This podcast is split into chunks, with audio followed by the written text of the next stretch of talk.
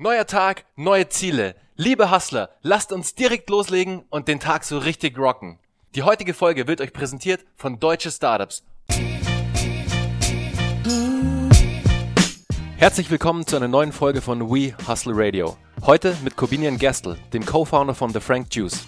Wie kommen drei Münchner Jungs auf die Idee, Saftkuren aus kaltgepresstem Obst und Gemüse über das Internet zu vertreiben? Klar, nach einem Aufenthalt in New York sehen die Jungs den Trend von dort aus nach Deutschland rüberschwappen und machen sich im Keller ans Werk mit ersten Saftexperimenten. Schnell nimmt das Projekt an Fahrt auf und The Frank Juice ist auch im Handel erhältlich. Voll auf Vitamin C Richtung Marktführerschaft in der Schlacht der Juice Cleanses. Servus Kubinian. Servus Bernhard, schön, dass du hier bist. Ja, schön, dass ihr mich in eurem Office empfangt und auch gleich mit einem Saft versorgt habt. Ich habe jetzt hier, liebe Zuhörer, von The Frank Juice einen ähm, Ananas-Apfel-Minze-Saft in der Hand. Kalt gepresst, nie erhitzt, steht auf dem Label. Und ich muss euch sagen, der schmeckt richtig, richtig lecker.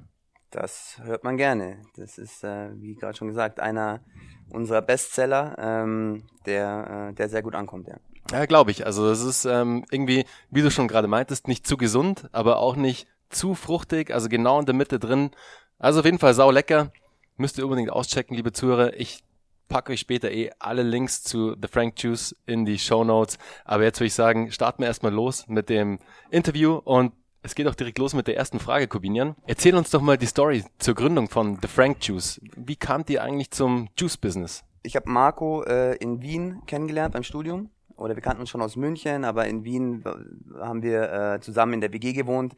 Und Marco ist 2013 in New York gewesen und hat dort äh, dieses Cold Pressed äh, Juice Thema gesehen in den Supermärkten. Alles war voll mit äh, Grünkohlsäften und das war zu der Zeit, war das noch ein ziemlich neues Thema. Also inzwischen ist es ja auch ziemlich, sag ich mal, im, äh, im, im, im Handel angekommen oder überhaupt in den Köpfen. Damals war das noch neuer, als es jetzt vielleicht noch ist und ähm, kam zurück und hat gesagt, hey, ich habe da was gesehen, das ist super spannend, das gibt's hier in der Form noch nicht, das ähm, das, das wäre vielleicht was. Wir waren, wie gesagt, im Studium und wollten uns unternehmerisch eh ähm, betätigen und so ist die Idee dazu entstanden. Und dann äh, kam der Dani mit ins, Bo äh, ins Boot und dann haben wir die ersten Versuche gestartet. Ähm, und so hat alles begonnen im Endeffekt. Also ihr habt dann auch wirklich im Keller losgelegt, einfach die ersten Säfte zu pressen. Ich habe es auf eurer Website gelesen, ihr wart da unter irgendeinem Wirtshaus, glaube ich. Ja, genau, ja. Also wir haben die ersten Säfte tatsächlich in Wien gepresst, in meiner äh, WG-Wohnung mit einem äh, Slow Juicer, der war so groß wie der Computer. Ähm, und dann äh, sind daraus die ersten Tests ähm, entstanden und äh, das Gasthaus Weinbauer, das sind Freunde von uns, Thomas und Franz. An der Stelle vielen Dank äh, für den Support und die haben uns da den Raum zur Verfügung gestellt und da hat alles angefangen. Und da sind wir rein und haben einfach losgelegt, ähm, haben uns halt äh, das Know-how so weit wie möglich angeeignet ähm, und unseren äh, Shop eröffnet, unseren Online-Shop. Ähm, das war unser erster Vertriebskanal und dann im April 2014 unseren äh, ersten Saft online verkauft. Und wie kamt ihr da zu den Mixturen? Also habt ihr da einfach wirklich alles ausgetestet und ja geguckt, was schmeckt oder habt ihr da nach einem eingehenden Research erstmal geguckt, okay, das könnte zusammenpassen, weil das Obst und, und das Gemüse verträgt sich irgendwie? Ja. Also es war, ähm, wir haben uns sehr stark natürlich an amerikanischen Konzepten äh, orientiert, muss man sagen. Wir haben die Caro, die immer noch im Team ist bei uns, seit damals so unsere Ernährungsexpertin, ähm, die sehr stark auch in dem Thema Fasten, Detox und so weiter verwurzelt ist. Ähm, und äh, die uns da auch geholfen hat. Und am Ende, wenn man sich Frank Juice anschaut, die Produktpalette ist es also ein bisschen Drink the Rainbow. Also du hast, ähm, hast alle Farben, eigentlich alle wesentlichen Obst- und Gemüsesorten äh, dabei und danach ist es so ein bisschen ausgerichtet. Und dann ging es natürlich darum, das so abzustimmen, dass es auch schmeckt. Ähm, am Anfang ist uns das weniger gut gelungen, sage ich mal, und äh, mit der Zeit sind wir immer besser geworden. Finde ich aber super, dass ihr euch da wirklich auch einen Ernährungsexperten ins Boot geholt habt, um da auch wirklich fundiertes Fachwissen rein zu transportieren und nicht einfach jetzt sagen, hey, okay, wir machen jetzt Saft. Ja, also klar, wir verkaufen online vor allem auch ja irgendwo ein medizinisches äh, Produkt und deswegen ist die Caro da auch ganz wichtig, die auch dann für explizite, detaillierte Kundenfragen immer noch zuständig ist und dem Blog auch, wer Lust hat, sich das anzuschauen, ganz ähm, ganz gut betreut mit der Larissa zusammen. Finde ich auch, habe ich mir nämlich schon angeguckt und ihr liebe Zuhörer, ihr findet dann natürlich den Link später in den Show Notes, dass ihr da mal reingucken könnt und euch mal die Blogposts von The Frank Juice auch durchlesen könnt. Okay, dann habt ihr sozusagen damals so eine Nische auch für euch erschlossen. Äh, damals, wie du gerade meintest, war das ganze Thema Cold Pressed Juice noch nicht so angekommen bei uns in Deutschland. Ihr seid dann, habt dann einfach mal losgelegt und habt euren Shop eröffnet und habt dann die ersten Säfte vertrieben. Aber wie läuft es eigentlich so gesundheitstechnisch? Also ich stelle mir das schon relativ, relativ tricky vor, ein Lebensmittel zu launchen, mhm. weil du ja bestimmte Auflagen erfüllen musst. Und wie, wie war das da bei euch? Also welche Auflagen musst du erfüllen, um jetzt wirklich ein Lebensmittel zu launchen? Ja, also ich muss an der Stelle sagen, dass es sogar leichter war als, als gedacht, zumindest am Anfang, weil als wir noch im Weinbauer waren, ähm, war das eigentlich ein Termin mit, mit der Stadt, die den Raum abgenommen hat, quasi, dass wir dort produzieren, aber es war keine große Sache. Also der war gefliest, der war, äh, der war sauber und äh, somit war, war da alles gegeben. Und dann ähm, ist da auch gar nicht so viel Kontrolle am Anfang gekommen. Es wurde dann mit der Zeit immer mehr, also vor allem, wenn du anfängst, in den Handel äh, wirklich zu verkaufen, gerade bei den großen Rewe Edeka und da, wenn es um Listungen geht, und du selber produzierst, dann brauchst du natürlich die, die Standards. Also IFS ist zum Beispiel einer International Food Standard, den wir dann machen mussten. Ähm, und das ist dann schon mit, mit mehr Aufwand verbunden. Aber am Anfang, also so, gerade wenn du, sag ich mal, ein bisschen unterm Radar fliegst, ja, und wo kein Kläger, da kein, äh, da kein Richter, ähm, war das, war das eigentlich relativ easy sogar. Okay. Und weil du gerade auch vom Handel gesprochen hast, wie seid ihr denn dann in den Handel gekommen? Also wie habt ihr den Sprung von online in den Handel geschafft? Hattet ihr da ein bestehendes Netzwerk? Hattet ihr schon Kontakte oder war es einfach, hey, Telefonhörer in die Hand und let's go? Ja, also ist einfach bei uns wirklich äh, Kalterquise gewesen. Klar über Kontakt. Unser erster Kunde war, äh, war Käfer im, im Handel. Eigentlich auch ganz, ganz witzige Story, weil wir da noch im Weinbauer waren und da eben äh, so gesehen keine Zertifizierungen wirklich hatten und äh, die dann schon gemeint haben, ja, sie kommen da mal vorbei und schauen sich das an. Ähm, haben sie aber nie gemacht. Hätten sie auch äh, tun können, aber da waren wir schon ein bisschen, oh, oh jetzt, äh, jetzt, jetzt kommt der Handel und ähm, nimmt uns unter die Lupe. Ähm, aber das war über, über den Kontakt, ähm, wo wir uns einfach vorgestellt haben mit dem Produkt, ähm, die das ausprobiert haben, es hat gut funktioniert. Viele Leute kannten uns damals auch schon, das war auch 2014, da waren wir noch nicht lange am Markt, aber über diesen Online- Instagram-Kanal und dann hat es gut funktioniert und so sind wir dann weitergekommen. Und ähm, bei der Rewe war es im Endeffekt genau dasselbe. Da haben wir auch das Produkt vorgestellt bei, bei der Einkäuferin, ähm, haben eine Streckenlistung bekommen, konnten das ausprobieren und ähm, hat gut funktioniert und, und so ging es weiter. Also wir haben bis dato noch, noch keine Listungsgebühren oder, ähm, oder ähnliches bezahlt. Stark. Dann war für euch sozusagen der Start extrem wichtig, dass ihr social stark vertreten seid, dass ihr, wie du gerade meintest, auch einen guten Instagram-Account hattet mit guten, hochwertigen Fotos. Es war sozusagen euer erster Channel, wo ihr auch eure ersten Kunden gewonnen habt, oder? Absolut. Also als wir angefangen haben, 2014, kam gerade so dieses ganze Influencer, ähm, Testimonial, Blogger, wie auch immer Thema, ähm, aber ähm, eben sehr stark über, über Instagram Influencer und da waren zum Beispiel Leute wie Novalana Love oder auch eine Caro Dauer damals, die waren, waren da irgendwo in den Startlöchern und ähm, da hat es sehr gut noch funktioniert über Barter-Deals, äh, wir schicken euch eine Kur, die hatten eh alle Lust, das auszuprobieren und, äh, und ihr macht einen Post, also so war der, war der Deal, das ist nicht so wie heute, dass da äh, Mords, äh, Mordsummen dann äh, gleich im Spiel sind. Und ähm, so haben wir im Endeffekt unseren unseren, äh, unseren Reach bei, bei Instagram äh, und Facebook bekommen und ein dickes Ding, sage ich mal, in 2014 war halt, dass Lena Gerke gepostet hat. Das kam auch über den Kontakt. Und das war natürlich super, weil da auch die ganzen Magazine, also eine bunte und wie sie alle heißen, halt drauf aufgesprungen sind. Aber auch ohne, ohne großes Budget.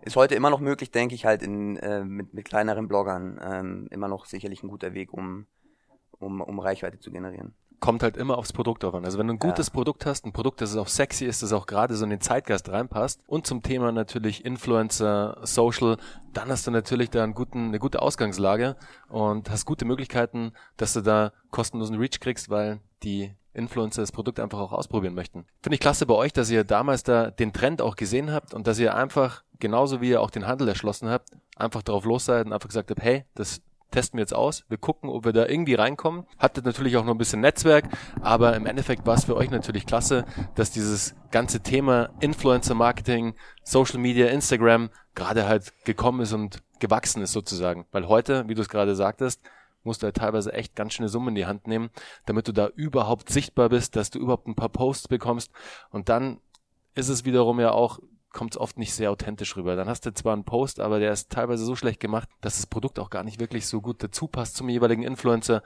Deswegen klasse, dass ihr da wirklich so einen coolen Reach dadurch auch generiert habt. Und das war ja eigentlich dann euer erster Marketing-Hack sozusagen. Kann man so sagen, ja. Das ähm, ist halt auch ein bisschen Glück. Das war zur, äh, zur richtigen Zeit, am richtigen, am richtigen Ort, mit dem richtigen Produkt, das auch ganz äh, interessant eben war für, für gewisse Zielgruppen zu, zu dem Zeitpunkt und deswegen hat es gut funktioniert.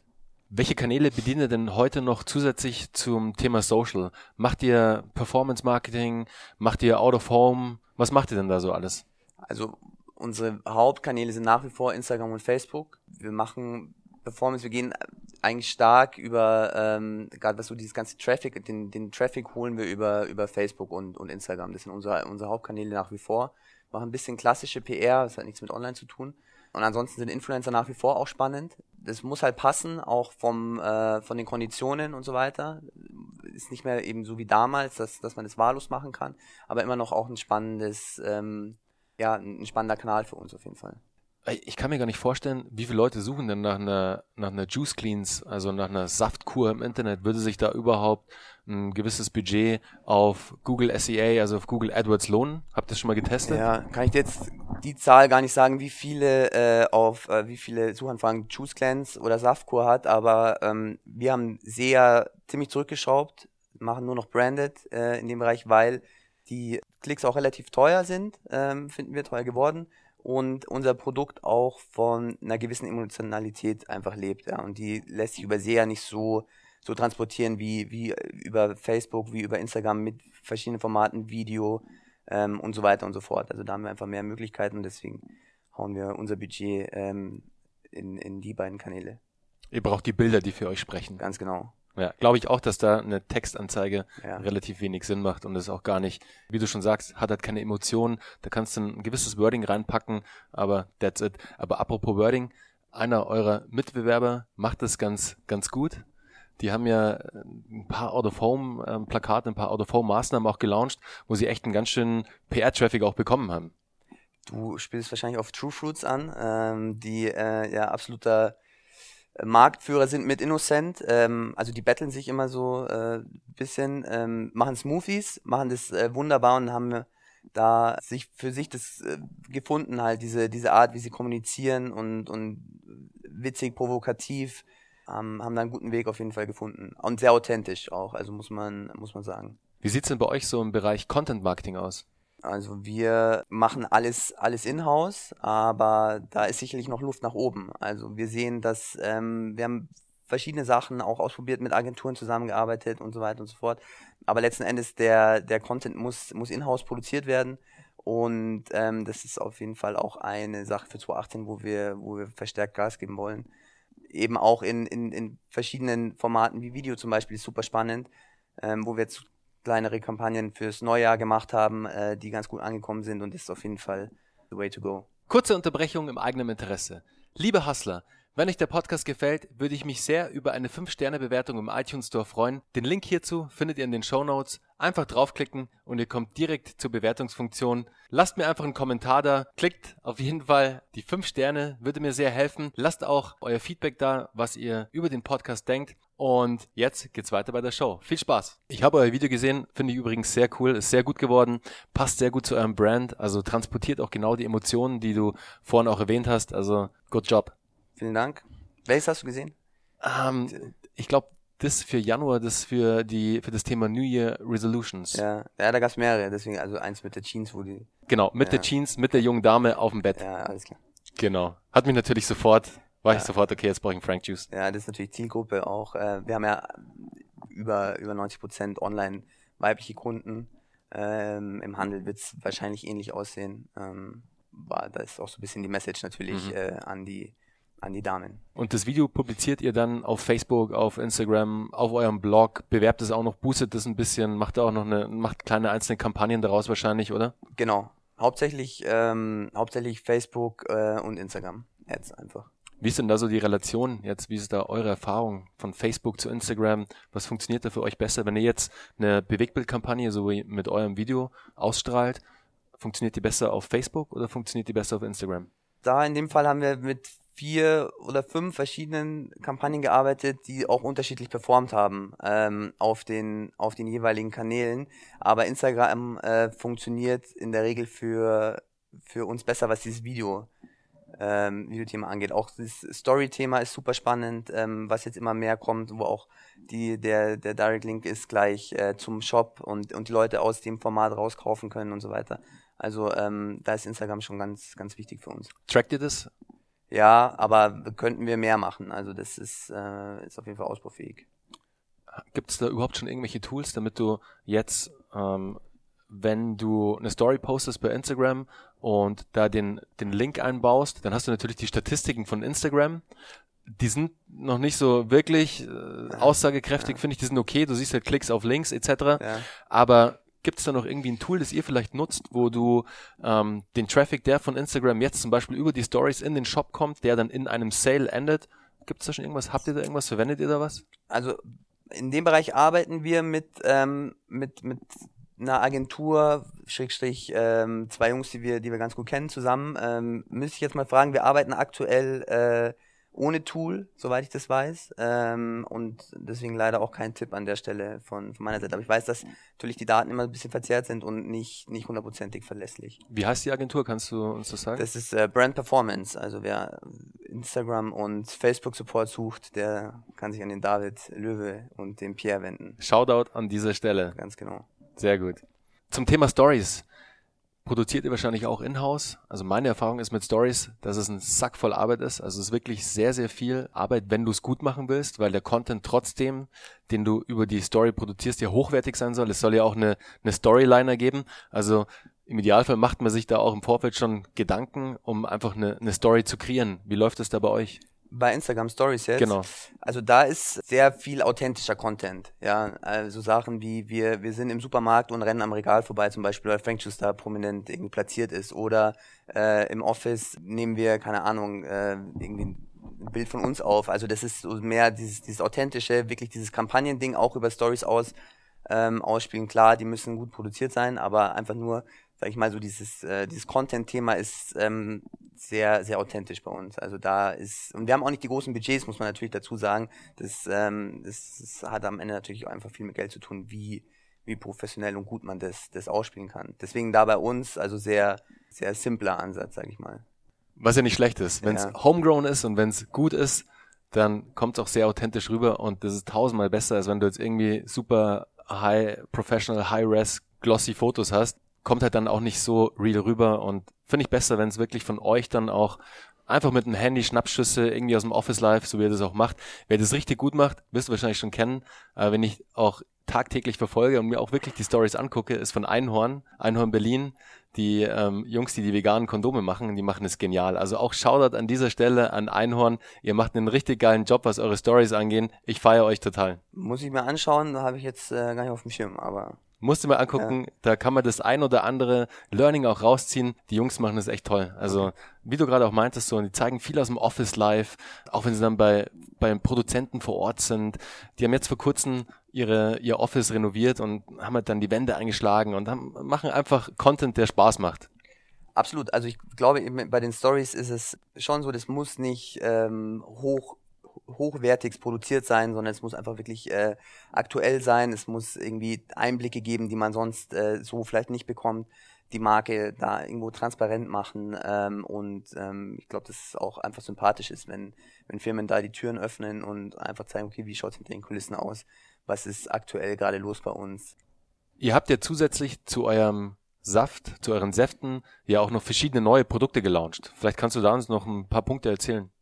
Ja, wir haben aktuell noch drei Biosuppen im Sortiment, die ähm, wirklich hervorragend schmecken an der Stelle. Also ähm, gerade jetzt in der kalten Jahreszeit haben den Tee, ähm, einen, einen, einen, einen Kräutertee ähm, und äh, zwei Power Shots.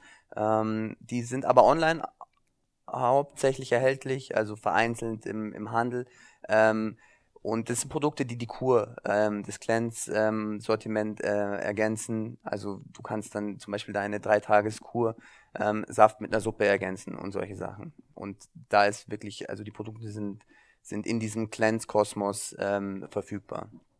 Kommen da noch mehr Produkte? Was ist denn da so eure, eure Zukunftsvision, beziehungsweise was habt ihr so für eine Strategie jetzt, was den Launch zusätzlicher neuer Produkte angeht? Wollt ihr da eher noch tiefer jetzt bei den, bei den Säften vielleicht reingehen oder wollt ihr euch noch breiter aufstellen und zusätzliche neue Produkte launchen. Ja, also wir heißen ja Frank Juice, deswegen äh, wird es ähm, auf jeden Fall ein, ein Saftfokus bleiben. Ähm, plus, man muss sagen, wir sind natürlich jetzt von der Distribution ähm, noch so weit äh, davon entfernt, wirklich den ganzen Markt zu bedienen, dass wir eigentlich mit, mit Cold Pressed und, und Saft noch so viel zu tun haben ähm, und das gerade auch im Handel äh, einfach weiter voranzubringen, das Thema, weil es dort immer noch ähm, sehr jungfräulich ist und, und gerade so anläuft, ja, und viele Leute auch den Unterschied noch gar nicht so verstanden haben, ey, was ist der Unterschied zwischen einem Smoothie und einem, einem HPP ähm, behandelten ähm, Saft ähm, und das ist auf jeden Fall die Mission, an der wir äh, weiter arbeiten werden. Und ähm, daneben natürlich äh, werden die Produkte jetzt wie eine Suppe nicht vernachlässigt, aber der, der Hauptfokus liegt auf den Säften. Wie treibt ihr denn das Thema Sales voran bei euch? Also habt ihr jemanden, der wirklich in-house bei euch Sales macht und jetzt vor allem B2B, ihr müsst ja noch stärker in den Handel rein oder ihr wollt ja noch stärker in den Handel rein, so wie du sie auch gerade geschildert hast. Wie geht ihr da vor? Was habt ihr da für eine Strategie im Sales? Macht ihr, erstellt euch Lead, Lead-Listen und telefoniert die dann einfach durch? Geht ihr eher auf ähm, Veranstaltungen, die in eurem Netzwerk sind? Geht ihr viel auf Messen, wo ihr dann auch präsent seid und direkt mit den, mit den Einkäufern auch sprechen könnt? Wie geht ihr da vor?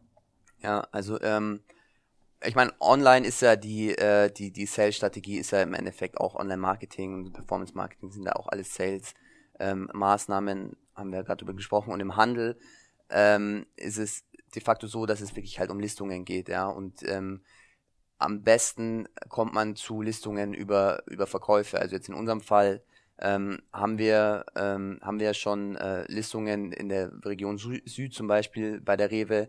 Ähm, Edeka beliefern wir und darüber ähm, über über die Verkäufe ähm, wollen wir natürlich auch an an die anderen Einkäufer herantreten, was gar nicht so leicht ist. Ja, also das ähm, ist ein Prozess, der der auch lange dauert, vor allem wenn man auch keine großen Budgets hat oder nicht bei Höhle der Löwen war bis dato, ja, was auf jeden Fall irgendwo so Türöffner sein kann. Ähm, aber unsere Strategie ähm, ist jetzt auf jeden Fall die Region West als nächstes ähm, und die Region Südwest, wo wir, wo wir aktiv sind. Ähm, also West ist äh, Düsseldorf, Köln. Das ist ein ganz, ganz spannender, ähm, eine ganz spannende Region. Ähm, und über diese beiden Regionen bei der Rewe ähm, wollen wir dann ähm, an die anderen Einkäufer herantreten. Corbinian, total random, aber die Flasche steht ja gerade vor mir. Ja. Wie seid ihr denn auf das Design gekommen? Wer hat denn bei euch in-house das, das Design gemacht? Habt ihr das alle drei verabschiedet oder gab es jemanden, der wirklich ähm, federführend bei der Entwicklung des Flaschendesigns war? Mm, also bei dem Design war der war der Marco relativ äh, stark auf jeden Fall involviert.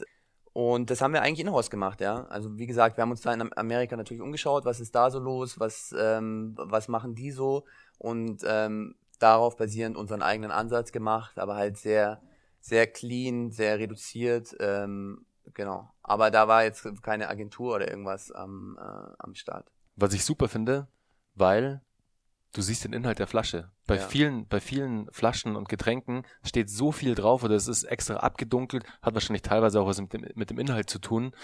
Aber bei euch ist es total clean, total hell. Ich sehe genau, was drin ist. Und das finde ich super, weil ich sofort weiß, auf was ich mich einlasse. Ja, das ist ein Punkt, der uns aber auch immer wieder so ein bisschen Probleme bereitet, weil ähm, gerade zum Beispiel so ein grüner Saft oder so, wenn der im Regal steht, sich einfach stark absetzt und das so ein bisschen befremdlich wirkt. Und das eigentlich gerade im Handel was ist, womit die, die Leute und der Konsument äh, nicht so umgehen können, weil alles äh, eben immer super Hochglanz und, und ähm, nicht, ent, äh, nicht entmischt und so weiter ist und dann, dann steht ein Frank Juice da und du musst ihn erstmal schütteln und dann passiert da was in, in der Flasche und irgendwie ähm, aus dann wird auf einmal komplett grün, ja, und äh, es ist so ein bisschen am Anfang äh, nicht so ganz klar, vielleicht für den Konsumenten, aber es ist halt Naturprodukt. Also auch der Satz ist einfach so, dass, dass da Natur drin ist und wenn du ihn schüttelst, dann tut sich da was.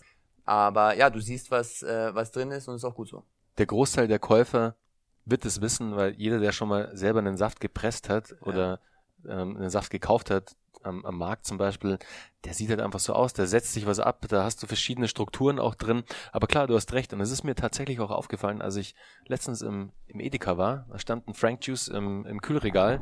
Und ich glaube, das war der mit der Cashew-Milch. Ich weiß es aber nicht mehr genau. Ja.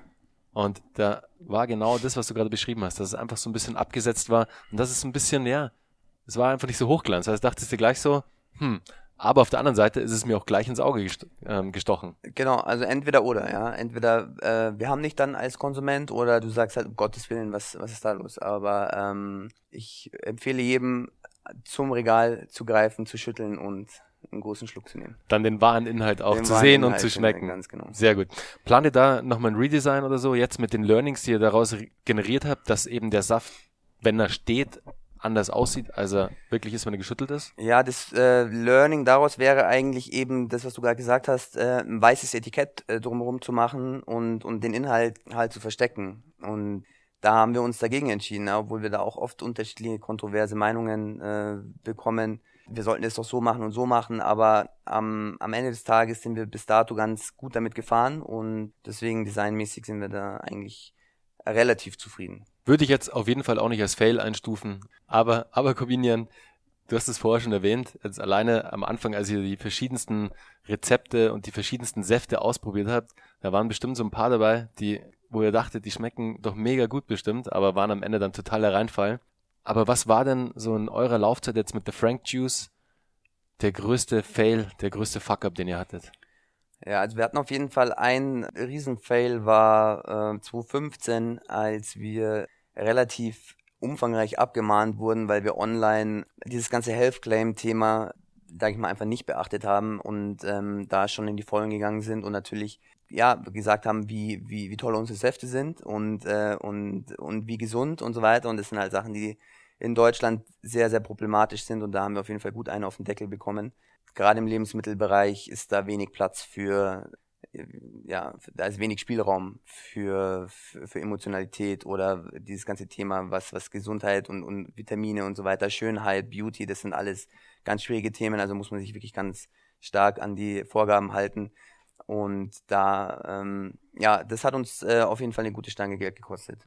Ja, muss man extrem aufpassen, was man sagt, was genau. verschiedene Inhaltsstoffe für Wirkungen haben vor allem. Ich ja. glaube, das ist das Problematische. Das darfst du weder im Supplement-Bereich, also alles, was so im Gesundheitsbereich ist, darfst du nicht sagen, hey, mein Saft macht dich XY. Nee, nee. Also du darfst halt zum Beispiel sagen, äh, trägt zu einer normalen Hautfunktion bei oder ähm, so Sachen, die aber natürlich nicht besonders sexy sind. Ja, und dann kannst du es dir im Endeffekt auch gleich sparen. Aber eben besser gleich sparen, als, äh, als da zu sehr aus dem Fenster lehnen. Und einen auf den Deckel zu kriegen. Und einen auf den Deckel zu kriegen. Aber jetzt macht ihr das dann einfach über die Bildsprache, die ihr transportiert, oder? Ganz genau, ganz genau. Also wir sind da textlich äh, ziemlich, ziemlich reduziert, ähm, gehen da eher über einen Blog auch, ja, was dann auch so äh, persönliche Einträge von der Caro zum Beispiel sind, was auch das Thema Fasten an äh, angeht. Ich meine, jeder weiß ja, dass, äh, dass ein Grünkohl gesund ist. Das muss man jetzt per se so gesehen nicht, nicht auf die Flasche schreiben, aber gerade dieses Thema HPP und so weiter, das ist halt schon was, was wir über den Blog dann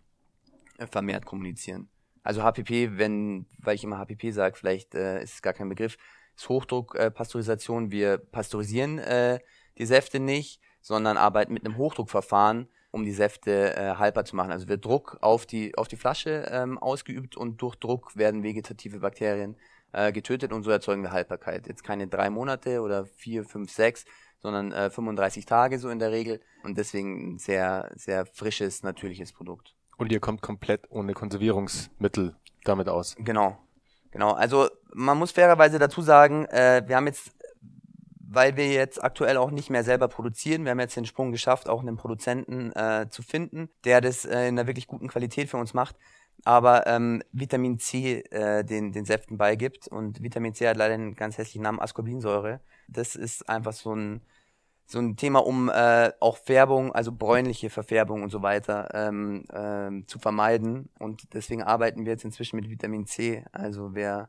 nicht genau weiß, was Ascorbinsäure ist, das ist äh, das einzige, der einzige Zusatz, den wir jetzt dazufügen, ist aber im Endeffekt auch, ein, auch eine natürliche Geschichte.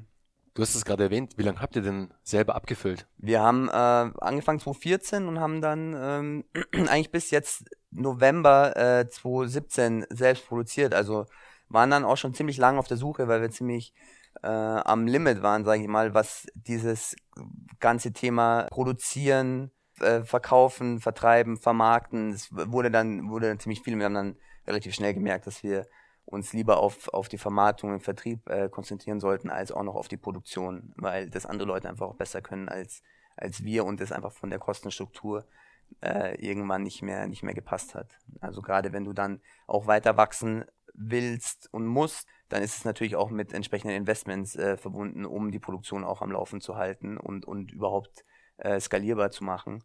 Und deswegen war relativ schnell klar, dass wir ähm, dann einen Partner brauchen. Aber das ist nicht so leicht, weil du natürlich jemanden brauchst, der dann auch irgendwo dein, dein, deine Sachen umsetzen muss, so wie du sie dir vorstellst. Also es geht los bei der Flasche beim Design, da denkt man gar nicht dran, aber ob er überhaupt einen blauen Deckel verwenden kann und solche Sachen. Und dann natürlich ganz wichtig die Qualität, ähm, dass die auch passt. Und da haben wir lange gesucht und haben jetzt äh, aber einen, einen guten Partner gefunden. Wie können wir uns das denn vorstellen? Selbst abfüllen. Heißt, ihr habt dann Abfüllanlagen auch äh, eigene gehabt, also eigene Maschinen zur Abfüllung, hattet eigene Mixer beziehungsweise eigene Entsafter. Wie sah das denn da bei euch aus in der Produktion? Ja, also das sah am Anfang vor allem richtig wild aus, so dass wir wirklich alles selbst gemacht haben. Also wir haben äh, die Etiketts auf die Flasche geklebt und mit, mit so einem Drehverschluss, die, die aus so einem Tank die Flasche selber abgefüllt einzeln. Ähm, und da haben wir uns halt schrittweise so ein bisschen von der Maschine, die, äh, keine Ahnung, 40 Quadratmeter, äh, 40 Zentimeter ähm, Durchmesser hatte, zu schon äh, größeren automatischen Bandpressen und so weiter vorgearbeitet. Und ähm, teilweise haben auch zehn Leute in der Produktion gearbeitet. Es war aber immer sehr viel Manpower äh, dabei. Also es war nie so, dass wir da wirklich äh, in automatisierte Prozesse äh, gekommen sind. Und ähm, ja eigentlich bis zum Schluss ähm, immer sehr viel, sehr viel Handarbeit ähm, dabei war. Was, was auch okay ist, aber ab einem gewissen Level bis ist einfach nicht mehr, ja, nicht mehr tragfähig. Würdest du sagen, dass das am Anfang für euch wichtig war, dass ihr die Abfüllung selber macht, dass ihr selbst wisst, wie lange etwas dauern kann. Klar, ihr habt es da noch per Hand gemacht, dann haben es irgendwann Maschinen übernommen. Aber wie ist da deine Einschätzung? Ist es für einen Gründer, für einen, für jemanden, der jetzt seine, seine Company neu startet, seine, seine Firma, ist es da wichtig, dass er die ersten Abläufe alles mal selber erst durchspielt, bevor er es gleich outsourced? Schwierig, weil, also ich würde jetzt im Nachhinein sagen, wir haben ja lange gesucht und wir wollten auf jeden Fall schneller outsourcen. Ähm, ich würde sagen, wenn du einen klaren Plan hast und auch entsprechend finanziert bist und äh, entsprechende Wachstumsziele hast, dann solltest du einen Produzenten haben, der dir das, der dir das gut produzieren kann, damit du auch wachsen kannst, weil da wirklich viel Zeit und Energie ähm, reinfließt in das ganze Thema. Auf der anderen Seite sind wir natürlich jetzt sehr tief verwurzelt in dem ganzen Thema, kennen uns gut aus, können natürlich auch anders mit unseren Produzenten reden, weil, weil wir einfach wissen auch teilweise, was, ähm, um was heißt teilweise, weil wir wissen, um was es geht. Deswegen ist es schon ein Vorteil, aber trotzdem würde ich sagen, outsourcen. Corbinian, was würdest du sagen? Was war denn der beste Ratschlag, den du jemals als junger Unternehmer erhalten hast? Vielleicht von einem deiner Mentoren, vielleicht von einem Produzenten, von wem auch immer. Was war da der beste Ratschlag, den du jemals bekommen hast? Muss ich ehrlich gestehen, dass wir so diesen einen Ratschlag äh, gibt's nicht, wo ich sage, ja, der war jetzt irgendwie so, so äh, wegweisend oder was. Also es ist eine Summe aus, aus einfach wirklich vielen, zum Beispiel der, der Produzent ist ja strategischer Partner jetzt von uns und der bringt uns ähm, schon immer wieder auf Spur, gerade was auch den Handel angeht und was die was einfach die die äh, die Ausrichtung angeht, was was ist wirklich wichtig jetzt am Anfang da ist, ist er auf jeden Fall ähm, Mentor von uns. Aber da gibt es jetzt auch nicht diesen einen, ähm, diesen einen Ratschlag, der, der unser Arbeiten verändert hat. Es waren einfach sehr viele verschiedene Ratschläge am Ende des Tages, die ihr bekommen habt und die ihr halt in euren Ablauf implementiert habt, wo ihr euch vielleicht auch inspirieren habt lassen. Aber es gibt jetzt nicht das eine Ding, das sich super krass eingebrannt hat bei euch. Nee, also am Ende ist es so bei uns wirklich Learning by Doing, ganz, äh, ganz klar, weil wir sind ja auch direkt aus, aus dem Studium quasi in unsere unternehmerische Laufbahn gestartet, ohne wirklich großes Vorwissen. Und deswegen haben wir natürlich, wie zum Beispiel jetzt eben mit, mit dieser Abmahnung und so weiter, einfach teilweise auch das relativ hart äh, lernen müssen, was es, was es heißt, dann Fehler zu machen in, in manchen Bereichen. Und ähm, ja, da hat uns einfach das, das Business selber, das Business an sich äh, immer mal wieder auf, auf den Boden geholt. Wie alt seid ihr denn eigentlich? Äh, ich bin jetzt 30 äh, geworden und Marco wird dieses Jahr 30, äh, Dani ist jetzt, äh, muss ich überlegen, 32 oder 33, also alle so um, um die 30 und wir haben Frank Juice gegründet, da waren wir alle so um die 26. Ja, jetzt, jetzt gar nicht mehr so jung, aber nee. als ihr durchgestartet seid, ja klar, da wart ihr noch, da wart ihr noch, noch relativ jung und noch relativ grün hinter den Ohren, frisch aus dem Studium raus und einfach mal auf die Straße und los geht's. Aber genauso soll es auch sein, genauso muss es auch sein. Klar, man macht auf dem Weg dann viele Fehler, aber die Fehler sind auch wichtig, dass du da die Learnings generierst, weil die Fehler, die ihr da gemacht habt, die macht ihr garantiert kein zweites Mal mehr. Hoffentlich, ja. Im, best, im, be im besten Falle. Okay, jetzt war nicht der, der Ratschlag dabei von, von den Mentoren, vielleicht von dem Mentor, aber Kubinen, hast du vielleicht in letzter Zeit ein Buch gelesen, das dich inspiriert hat, vielleicht eine Biografie, vielleicht auch ein Sachbuch als Tipp für unsere Zuhörer? Ja, also was ich auf unternehmerischer Ebene äh, ganz ganz gut finde, ist von äh, Jack Welch. Ich weiß nicht genau, wie man ihn ausspricht. Ähm, den äh, diesen super äh, berühmten GE-Manager, also zu General Electrics äh, Hochzeit und der hat äh, verschiedene Bücher geschrieben, aber unter anderem Winning und ähm, er gilt da als ähm, der beste Manager ever oder einer der besten Manager und da geht es eben viel um um Personal, ähm, eigentlich hauptsächlich um Personal und und äh, dieses Thema einfach klare eine klare Linie zu fahren und das ist ähm, denke ich auf jeden Fall sehr lesenswert und äh, empfehlenswert. Cooler Tipp. Cobinium packe ich in die Show Notes für euch, liebe Zuhörer, dass ihr da dem Tipp auch nachkommen könnt von Cobinium und das Buch im besten Fall auch lest. Zum Abschluss immer eine ganz beliebte Frage im Podcast. Hast du eine Morgenroutine, Cobinium? Und ich denke, ich weiß, wie sie aussieht. Du wirst wahrscheinlich mit einem Frank Juice starten und dann äh, mal weiter gucken. Ich starte tatsächlich sehr oft mit Ananas Apfelminze, weil der gerade hier steht. Ähm, ich äh, versuche natürlich so früh wie möglich aufzustehen. Ähm, Wann stehst du so auf ungefähr? Ja, es ist variiert, aber also im besten Fall um, um sechs, wenn ich am ähm, Morgen zum Sport gehe, aber ich muss gestehen, dass es nicht immer gelingt, aber ähm, in der Regel 6.30 Uhr, ähm, Viertel vor sieben, irgendwie so. Ja, ich, ich, ich frühstücke, ähm, versuche mich zu zwingen zu frühstücken, weil ich eigentlich mich da relativ hart tue am Morgen. Ähm, Kaffee, also so das ganz normale, aber ähm, Sport, wenn's wenn's hinhaut, ist, ist auf jeden Fall eine gute Sache für mich am Morgen. Cool, um einfach mal auch dann den Kreislaufschwung zu bekommen, einfach rauszukommen, auch einfach so ein bisschen durchzustarten und dann gewappnet zu sein für den Tag. Absolut. Das war's jetzt auch schon mit The Frank Juice. Wie immer, ich packe euch alle Infos in die Show Notes, Website, Instagram, Facebook etc. Queen und ich sag danke. Es war ein sehr cooles Interview zu eurem Produkt. Ihr habt ein geiles Produkt. Es schmeckt sehr, sehr lecker. Ich kann es nur jedem empfehlen, mal zu probieren. Schaut auf jeden Fall auf der Website von The Frank Juice vorbei. Schaut euch auch mal die Stories an, die sie haben, checkt den Blog und im Idealfall lasst ihr euch von den Jungs dazu begeistern, dass ihr mal eine Saftkur macht. Absolut, so schaut's aus. Bernhard, vielen Dank, dass du da warst und ähm, ja, wer noch Fragen hat oder äh, vielleicht sich Fragen ergeben haben aus dem Podcast, kann, äh, kann uns jederzeit kontaktieren und wir freuen uns. Das ist doch mein Angebot. In diesem Sinne, ciao. Ciao.